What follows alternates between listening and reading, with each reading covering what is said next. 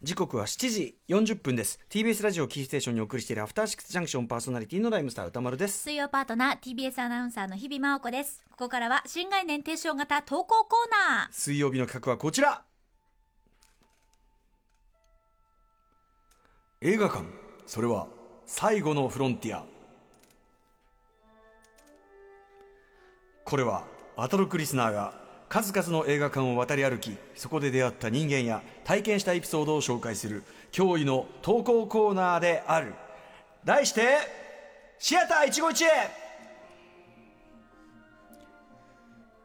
このコーナーは映画館で出会った人や目撃した珍事件などなど皆さんが映画館で体験したエピソードを募集しているコーナーでございます、はい。今時はねちょっと映画行くのもゴワゴワみたいなのねうんお知らせありましたけど、ねとはいえねあの映画の皆さん、まあ、大手さんはともかくなかなか大変な中やってらっしゃる中でねね。私でもやっぱりこれは行くなとも言えないというかね。だから私なんかもやっぱり行くのが仕事でもございますからね。そうですよ。いや行くなと言われるとちょっと苦しいところあるな、うん。映画館は特に。まあそれぞれねね自己判断でとしか言いようがないところもあります、まあ空気感染をしにくいという情報は入ってますからね、ええ、そうですね、はいあんまりね、あんまりそれでパニックを起こすのもどうかということもありますからね。はい、えー、ということで、さまざまなね、映画館でのね、やっぱり映画館いいところですね、ということで、は、はいいえー思い出を語っていただくコーナーでございます。ご紹介しましょう。ラジオネーム、翔也さんからいただいたシアター一期一会です。私が高校2年生の頃の話です。当時はほとんどの劇場に高校生友情プライスというサービスがありました。高校生3人以上で鑑賞すると1人が1000円になるというお小遣い5000円バイトなしの貧乏高校生には神がかってるサービスでした。えー男子寮で生活していた私はルームメイト2人を誘いバイオハザード3を見る約束をしました。あ 人生初の 3D 映画、えー、メガネのレンタル料もかかるあのあれですね返さなきゃいけない件だから、はいはい。あれですねあのなんだエクスパンドですね。はい、えー、メガネのレンタル料もかかる今までで一番高い映画をと思っていたのを覚えています、映画当日になりルームメイトの A 君が俺彼女と約束が入ったから今日キャンセル。ーゲ。驚きです。映画をキャンセルされた上に半年以上同じ部屋で生活していてこのタイミングで彼女がいるとの報告。あここでだった。うーん。男子寮だからうん。えーそして、えーキャンセルされたことにより、えー上がってしまう鑑鑑賞料金、えー彼女もいない私には最悪の展開、えーとりあえず A 君の穴を埋めるべく両隣の部屋や友達の部屋を当たるもののなかなか OK な人はいない、うん。日を改めるか悩んでいたところに通りかかったのが名前は知ってるが別の学科でほとんど話したことがない。B 君でした、私今からバイオハザード見に行かない？B 君ああうん時間ならあるけど私じゃあ行こう。あと一人いれば安くなると完全に言わなくていい貧乏症の一言を。数合わせっていう。えー明確な OK をもらえなかったが半ば無理やり3人組を作り映画を見ました。映画館に向かう途中でいろいろ話していたのですが B 君は今回が初映画館、バイオハザード12ももちろん見たことがないとのことでした。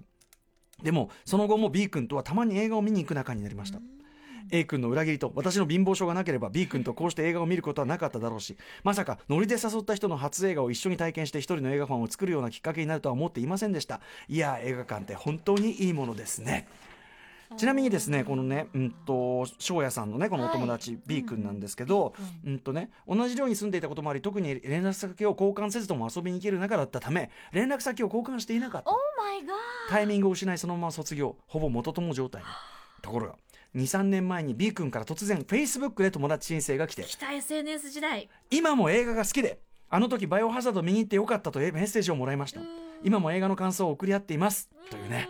元と元シアター一期一会どちらに送るか迷いましたがシアター一期として送りましたありという。がとうございます。これよくない？なんか。最高かよです。最高会話だよね。これは。なんかさ俺そのこういうさ、なんていうのそれまで薄い仲しかなかった人がなんかひょんなことから、うん。なんか一緒になんか行くことになるとかそういうのすごい好き。あるある。あるある。あとなんか仲間なんかなんつうんだろう。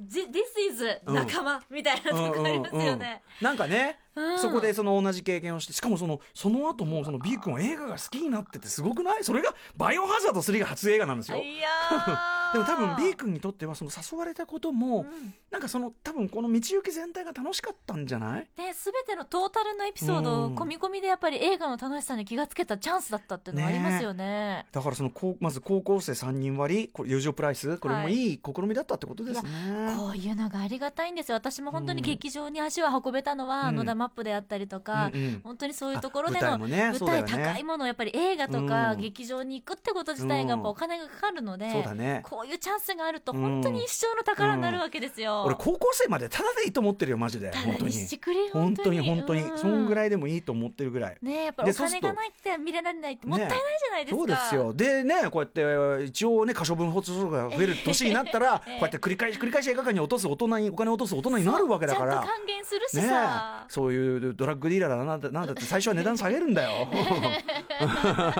プッシャーってのは最初値段下げるんだ 例えた例えがよくねえんだよ。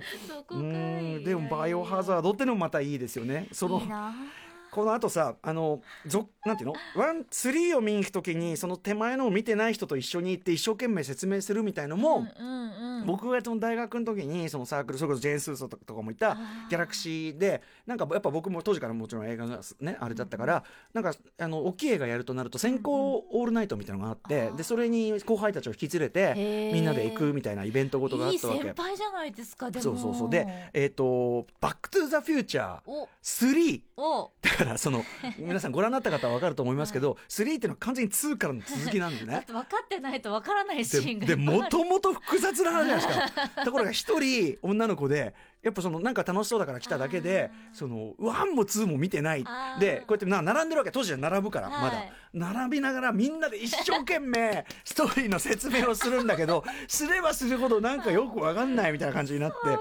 そうでもその時間も込みでやっぱねいやそうですよ。楽しいっていうのがありますよね。なんか大人になったからこそこれうーん時間ならあるけどってこの一言私すごいなんかグッときますね。そっか。このうん。時間があったからこそ、学生だからこそできる、だってこれ社会人には無理だもんね。いやちょっとほら仕事がなんつってやっぱサクッとね。あと うんじゃあ行こう。あと一人いれば安くなる。完全に言わなくていい。一言っていう。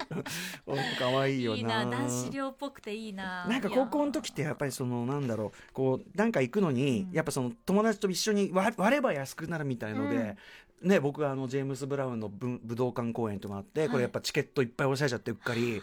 だからもう明らかに JB とか聞くはずもないジョン・クーガー・メレンキャンプ聞いてる 浅川君っていうロック好きの友達に「浅はっ?」つって「お前ロック聞いてロックえ JB 聞いてないとかありえないのかな」みたいな「ないから」みたいなこと言ってもうものすごいリズムで詰めて。毎日もう横で「お前でもロック聞いててさお前さ」みたいなことずっと言ってそう売りつけ怖てみんなで「それでも楽しい」って。言って行ってよかったろうというようなね。そう。この時の経験今しかできないぐらい10代は、うん。いやいいの。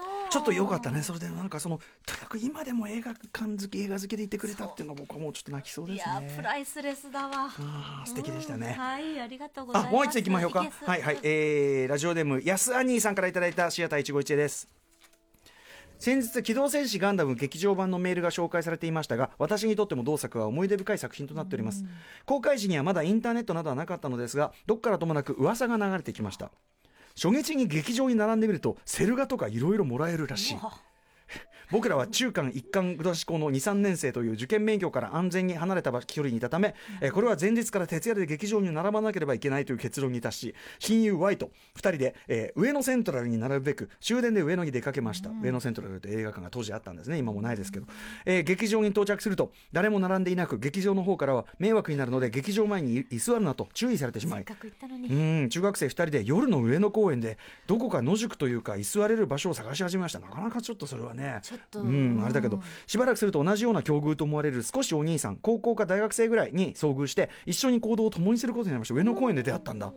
今考えるとあのお兄さんも立派な未成年ですがなんか頼もしかったのとガンダムのために前日から並ぶのは俺たちだけではなかったと随分と安心しました。朝になると昨晩そっけなかった劇場もちゃんと対応してくれて、えー列の整理などをしてくれました。さらにセル画ではありませんでしたが、えー公開記念の紙ファイルのようなものももらえて、えー無事に朝一の会で見ることができました肝心の映画の方ですが前日の徹夜がたたったのか前も僕も軽く寝てしまうという なんとも本末転倒な結果に終わりおました。うん、苦労してもらった紙ファイルも今ではどっかに消えてしまいました。そもそもその紙ファイルも今でいう入場者プレゼントでそれほど努力しないでももらえたのかもしれません。でもあれは懐かしいいい思い出です。いやーガンダムって本当にいいものですね。というね。うーん。あー。しかも当時の映画館は入れ替え制じゃないからあ別に寝ちゃっても次の回居座ってりゃねそうか。見れるっていうシステムもありますから2回ね目もそのまんま、まああのー最初の「宇宙戦艦ヤマト」の劇場版が公開されてものすごい人が仕掛けた時はその入れ替え制っていうのを劇場側が今回はっていうんで断行してでトイレに居座る連中とかそういうのもあったっぽいですね。僕はまだちょっと子供で劇場にやってたけどなんかそのその時に出てたファン人みたいのを読むと同人当時の同人誌っていうか、はい、二次創作系の同人誌があってそういうのを読むとそういうの書いてありましたね。あーでもこういうねありますよ。これ並んでるとね並んでる人同士での仲間意識とかね。そうですやかでやっぱり、あのーまあ、子供ながらにこう言ってると、そうやってこう話しかけてくれる人がみんなやっぱこう、たなんかいいお兄さんに見えるっていうかね。んんうん。同志ですもんそう。ねなんか「スター・ウォーズの」はい。えっと最初の一作目のね「その新たなる希望の」えっと日本語吹き替え版っていうのが別個に公開されたことがあったんです。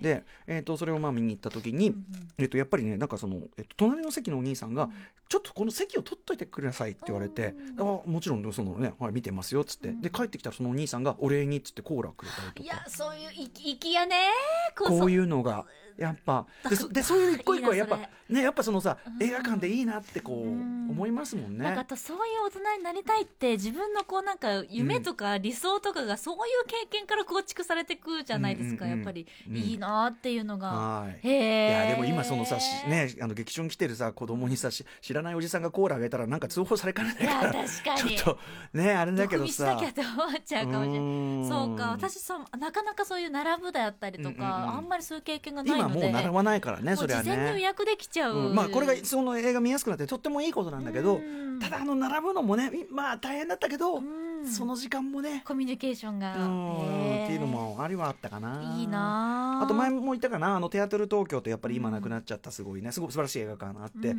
そこにあのディズニーの SF 映画「ブラックホール」というのを見に来ましてですね。はい。で友達ともこれはもう絶対ディズニーがねちょっと満を持してやってるあれだからもう絶対並ぶからって。当時はやっぱその話題作は並ぶは普通だったのでうん。朝一で並んだら俺と友達2人しかこうやっていなくて でそしたらそのテアトル東京の中かはい。らその支配人のおじさんがねうん。こう出てきて「あの君たち」って並んでんだよねっつってもうこれこれで入んなさいっつって株主優待券みたいなのくれてそれで見させてくれたりとか。大人っていい人いるんだな。でやっぱそういう一個一個が映画館って本当にいいものですねうん。にもあるかうんら前も言ったけど逆になんか多少無作法でもうん。その映画注意おじさんになって映画館って怖いとか嫌だ思い出として思ってほしくないみたいなのやっぱあるんですよね。そう。か、うんそうかそうかいい大人いい大人がいる場所っていうね夢をねやっぱりうん。ありますから。まあでもとはいえやっぱり昔の映画館は例えば女の人が一人で見に行くとね。